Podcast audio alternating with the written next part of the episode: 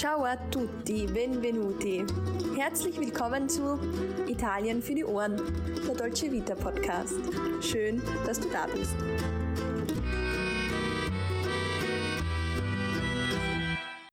Hallo und herzlich willkommen zu einer neuen Folge Italien für die Ohren. Dein Podcast für das perfekte Italien-Feeling überall dort, wo du gerade bist. Mein Name ist Sarah und ich bin nicht nur zur Hälfte Italienerin, sondern auch große Italien-Liebhaberin. Das gleiche gilt für meine gute Freundin und liebe Kollegin Alessandra, die hier neben mir steht. Ciao Alessandra, come stai? Ciao Sarah, ciao a tutti.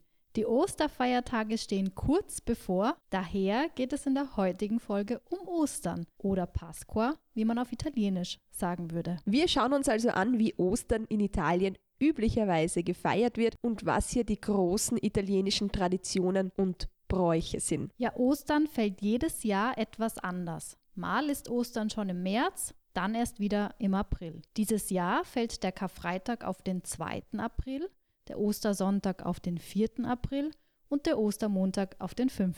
April. Ja, und genau diese drei Tage, die du jetzt schon erwähnt hast, sind in Italien einfach wirklich wichtig. Am Venerdì Santo, am Karfreitag, geht es in Italien mit festlichen Prozessionen los. Also diese Prozessionen, die gehören in Italien einfach zum Osterfest traditionell dazu. Dann am Ostersonntag wird Pasqua gefeiert und der Ostermontag, der ist dann in ganz Italien als Pasquetta bekannt. Einfach gesagt, Ostern ist wirklich ein Riesending in Italien. Man könnte sagen, vielleicht sogar wichtiger als Weihnachten. Ist einfach das wichtigste christliche Fest, kann man sagen, und das wird einfach in Italien auch sehr, sehr ausgelassen gefeiert. Dabei werden italienische Osterfeiertage zwar ausgiebig, jedoch etwas anders als bei uns gefeiert. Das stimmt allerdings. Also Osterhasen, der dann die kleinen Geschenke und Ostereier bringt, den gibt es in Italien zum Beispiel nicht. Also der Osterhase, der bringt die Geschenke in Italien nicht. Und was bei uns die Palmkätzchen sind, beziehungsweise die Weidenkätzchen,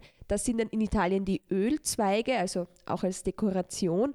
Und Ostern in Italien wird dann manchmal nicht nur im Kreise der Familie gefeiert, sondern auch mit Freunden. Ganz nach dem Motto A Natale con i tuoi, a Pasqua con chi vuoi. Sprich also an Weihnachten mit den Deinen, also mit deiner Familie und an Ostern mit wem du willst. Genau, dieses gängige italienische Sprichwort besagt, dass man im Gegensatz zu Weihnachten an Ostern frei entscheiden kann, mit wem man die Osterfeiertage verbringen möchte. Ja, und das führt mir jetzt aber gleich zu meiner ersten Frage. Wo und vor allem mit wem verbringst du sehr gern Ostern, Alessandra? Ich bin zu Ostern immer in Italien und feiere traditionell mit dem italienischen Teil meiner Familie. Als Kind habe ich Ostern eigentlich immer bei meiner italienischen Nonna verbracht. Seit ein paar Jahren haben wir das Osterfest dann aber bis nach Sizilien ausgeweitet. Okay, wow, das klingt super schön und ich liege jetzt vermutlich richtig mit der Annahme, dass es bei euch zu Ostern dann ziemlich voll und laut ist und da einfach richtig zugeht. Ja, könnte man wirklich so sagen. Schließlich kommen alle oder fast alle Familienmitglieder zusammen, ganz egal aus welchem hintersten Eck der Welt auch immer. Es wird definitiv eng am Tisch, wenn sich dann alle zusammen, und das kann man jetzt im wahrsten Sinne des Wortes sagen, gemeinsam durch die Osterfeiertage futtern. Und bei dir, Sarah, feierst du Ostern traditionell auch mit deiner Familie in Italien? Ja, da muss ich jetzt ein bisschen ausholen. Also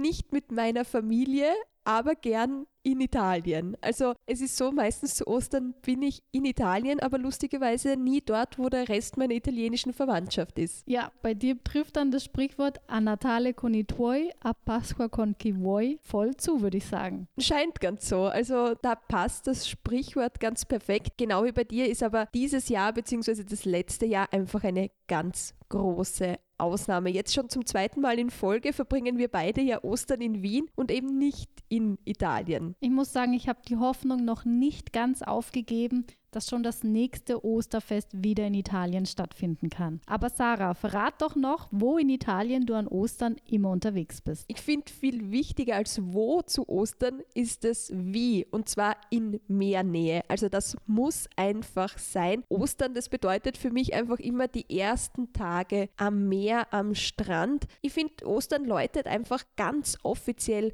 die Strandsaison in Italien ein. Nicht nur für mich, sondern ich glaube auch für Italienerinnen und Italiener. Herrlich. Ich muss sagen, an einem Strand würde ich jetzt auch nur zu gerne sitzen. Ein Wo ist in Italien aber enorm wichtig für das Osterfest und unumgänglich, wenn man an Ostern in Italien denkt, Rom.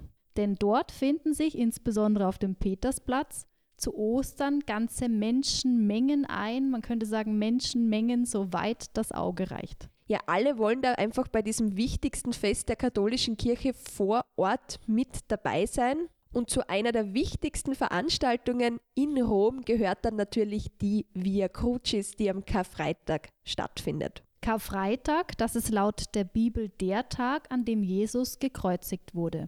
Obwohl der Karfreitag kein gesetzlicher Feiertag ist, stellt dieser Tag den Höhepunkt des Osterfestes dar.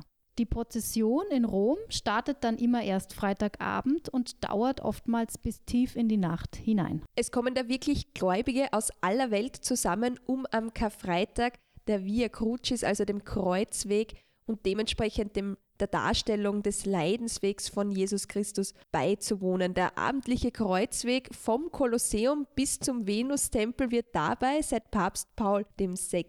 vom Papst selbst vollzogen. Der Papst trägt also persönlich das Kirchenkreuz durch die Straßen Roms. Er geht den Kreuzweg, auch Via della Croce oder Via Dolorosa genannt, und erinnert an Jesus und seinen Leidensweg. Ich muss sagen, da möchte ich vielleicht nicht mit ihm tauschen. Also stelle ich mir eine schwere Last vor, aber so soll es ja offenbar auch sein. Tatsächlich ist es so, dass wenn der Papst selbst einmal körperlich dazu nicht mehr in der Lage sein sollte, dann würde er als stiller Beobachter auf dem Palatin teilnehmen, während andere Personen für ihn diese Aufgabe dann übernehmen würden. Selbstverständlich basiert die Via Crucis dabei auf den Erzählungen der Evangelien und rekonstruiert und ehrt einfach die letzten dramatischen Ereignisse der Passion Christi auf dem Weg zur Kreuzigung auf dem Golgotha-Berg. Ja, und weil du vorhin das Kolosseum erwähnt hast, da würde ich einfach gerne noch einhaken und hinzufügen, dass nach Angabe von Leonardo di Porto Maurizio angeblich 444.000 christliche Märtyrer von den Römern im Kolosseum zu Tode gequält worden sein sollen. Wahnsinn, also das möchte ich mir jetzt gar nicht näher ausmalen. Aus dem Grund gilt aber das mächtige Amphitheater seit der Gegenreformation als heilige Stätte, als Reliquiar für die katholische Kirche.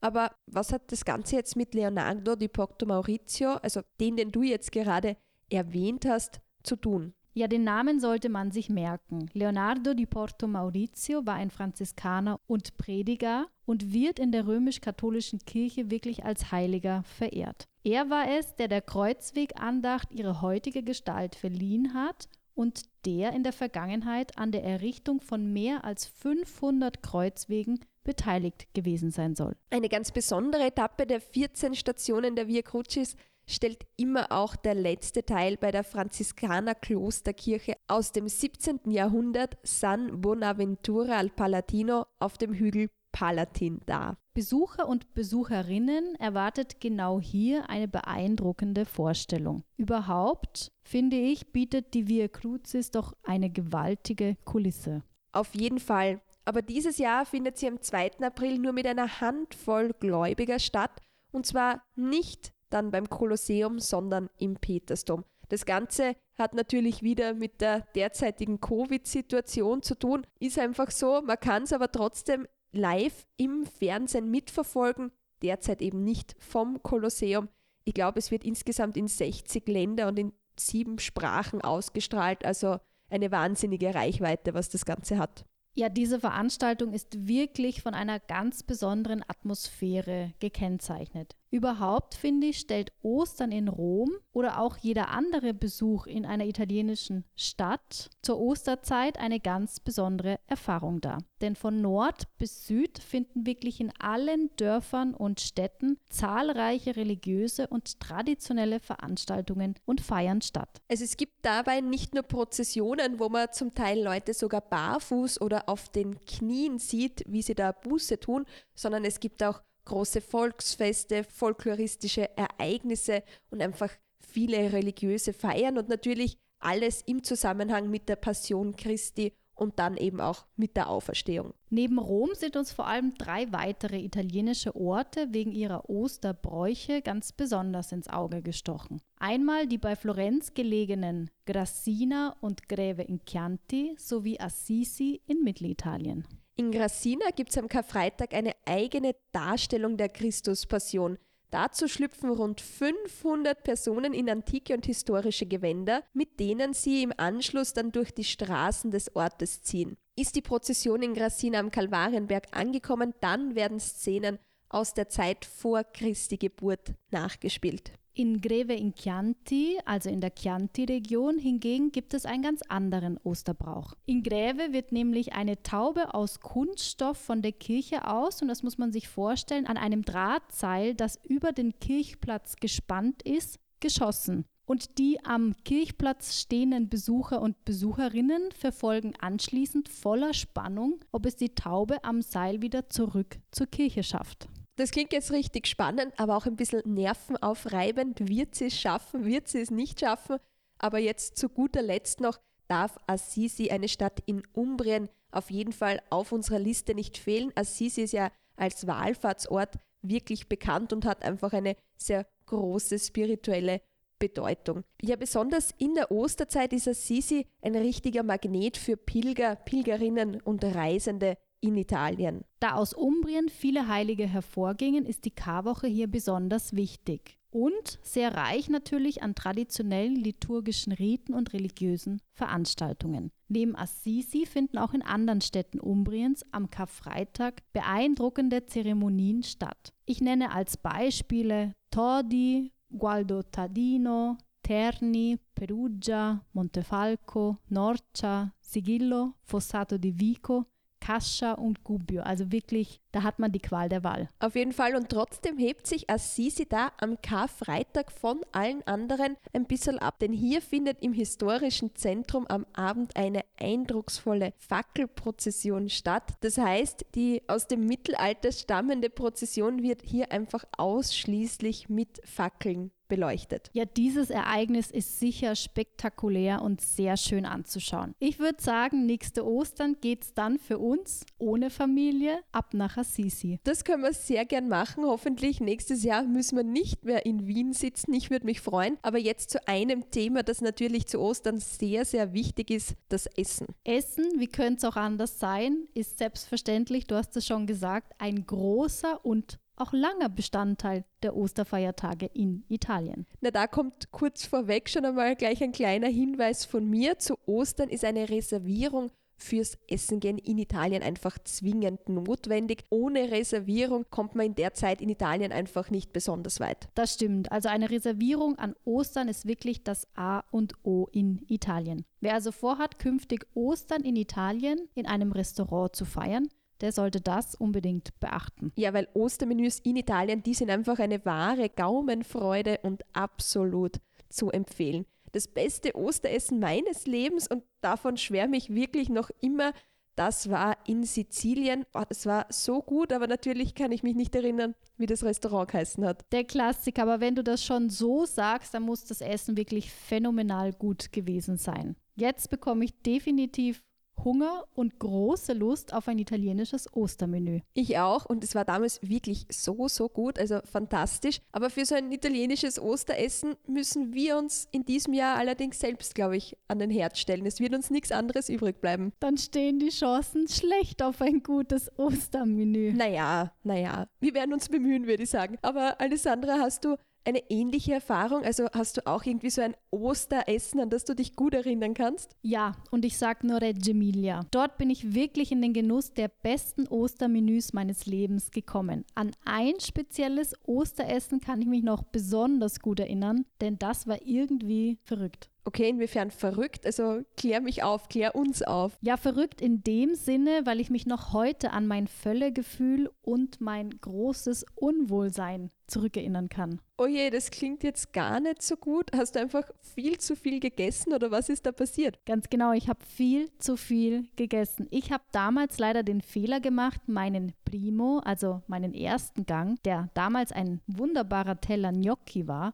bereits ganz aufzuessen. Das sollte man an dieser Stelle wirklich nie, nie, nie machen, denn danach war ich voll, aber das eigentliche Osteressen fing ja gerade erst an. Ja, also so ein Essen in Italien kann mitunter schon viele Stunden dauern, würde ich sagen. Gerade zu Ostern, da ist es dann in einem ganz besonderen Ausmaß. Ich würde auch sagen, man sollte dann von jedem Gang immer nur ein bisschen probieren, weil sonst hält man diese Stunden im Lokal dann einfach nicht durch, so wie bei dir eben also auch. Ich kann mir schon lebhaft vorstellen, du warst einfach in kürzester Zeit satt und dann wird es irgendwie immer schwieriger von Gang zu Gang. Ja, nett gesagt. Noch heute sehe ich wirklich den Kellner vor mir, wie er sein Wegelchen, auf dem die einzelnen Gerichte standen, vor sich hergeschoben hat und meine Panik jedes Mal, wenn er unserem Tisch einfach zu nahe gekommen ist. Ich habe mich dann immer so schützend auf meinen Teller geworfen, weil ich Angst hatte, er fühlt nach und ich konnte aber einfach nicht mehr. Also du wolltest dich da retten vorm guten Essen schon fast. Ich kann an der Stelle nur sagen, man kann ja auch hin und wieder mit der Tischnachbarin oder mit dem Tischnachbarn tauschen, Essen tauschen und dann muss man aber immer schauen, dass man ein großes Stück wegtauscht und nur ein sehr kleines zurückbekommt. Gute Idee. Ich habe damals dann scheinheilig mein Essen einfach einfach auf den Teller des Tischnachbarn geschoben. Allerdings muss man sagen, an Ostern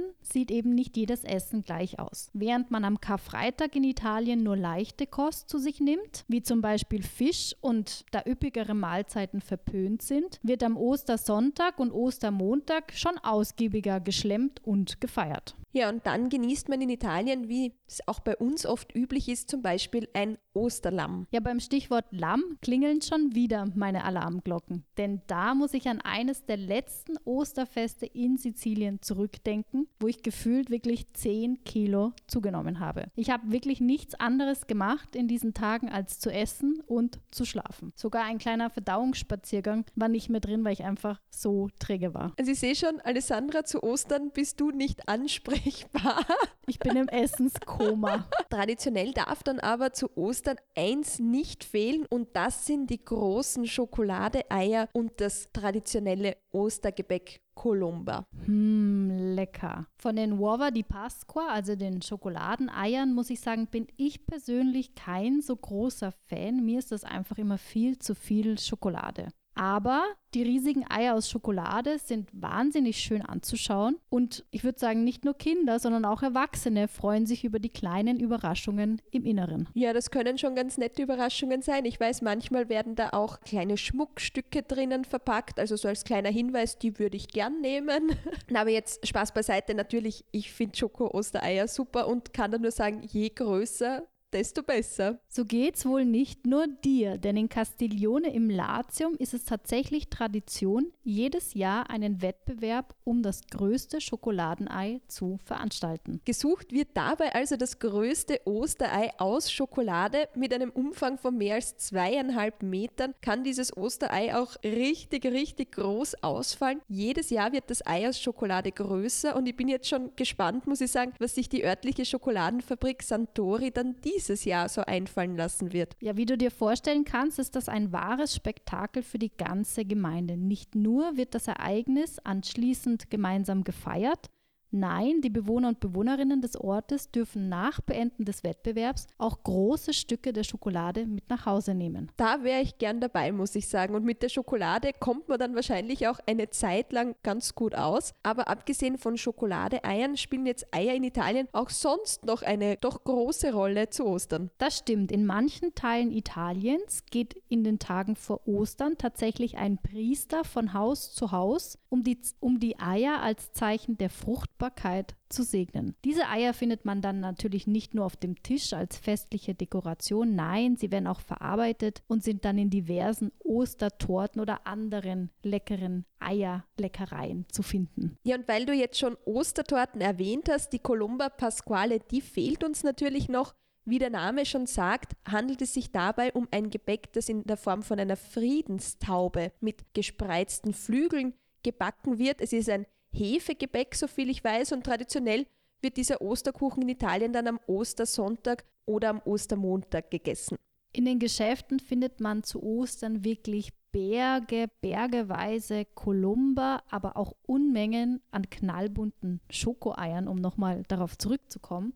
Ich muss sagen, einer Kolumba an Ostern kann ich wirklich nie widerstehen. Ich auch nicht, muss ich wirklich sagen. Und genau wie beim Panettone, ich hoffe, die ein oder der andere erinnert sich, Panettone ist der Weihnachtskuchen, der in der Weihnachtsfolge da ja auch dann vorkommt, gibt es dann bei der Colomba natürlich auch mehrere Variationen. Wie könnte es jetzt anders sein? Klassische Version ist mit Mandeln und Rosinen dekoriert und ich bin mir sicher, das ist deine Lieblingssorte, Alessandra. Ja, also du hast es erfasst. Bei dieser Columba werde ich wirklich schwach. Du stehst dagegen, könnte ich mir vorstellen, eher auf eine Columba mit einer Schokoladenfüllung. Ja, ist jetzt nicht so ganz die klassische Version, aber schmeckt meines Erachtens einfach viel, viel besser. Zum Beispiel zu einem Kaffee, gleich zum Frühstück, dann entweder pur oder man kann es auch noch einmal ein bisschen antoasten oder mit Marmelade verfeinern. Ist wirklich herrlich. Also da sind keine Grenzen gesetzt. Nein, kann man, kann man essen, wie man möchte, schmeckt einfach gut. Ja, im Süden Italiens, in den südlichen Regionen, da wird dann oft auch ein Reiskuchen zur Colomba serviert und wenn wir jetzt schon dabei sind bei den sonntäglichen Osterfeierlichkeiten, Musik und Tanz dürfen da dann natürlich auch nicht fehlen. Beim alljährlichen Osterpicknick zu Pasquetta, was so viel wie kleine Ostern bedeutet, da muss die Columba natürlich auch sein. Pasquetta ist die ganz eigene Bezeichnung des Ostermontags in Italien. Ja, und auch für diesen Feiertag gibt es dann einen ganz speziellen Brauch. Traditionell veranstalten hier Italienerinnen und Italiener ein ausgiebiges Picknick mit Freundinnen und Freunden. Während bei uns also Ostern traditionell eher im Kreis der Familie gefeiert wird, gehören in der italienischen Kultur die Freunde auf jeden Fall mit dazu. Sollte sich also einmal die Gelegenheit zu Pasquetta mit italienischen Freunden bieten, dann nehmt diese Gelegenheit unbedingt wahr. Finde ich auch. Also es ist eine gute Empfehlung. Ich finde die Tradition einfach auch wirklich schön und ich gehe zu Pasquetta auch immer mit meinen Freunden picknicken. Das lasse ich kein Jahr aus. Und natürlich habe ich damals in meiner Erasmuszeit auch ein Picknick in Neapel veranstaltet.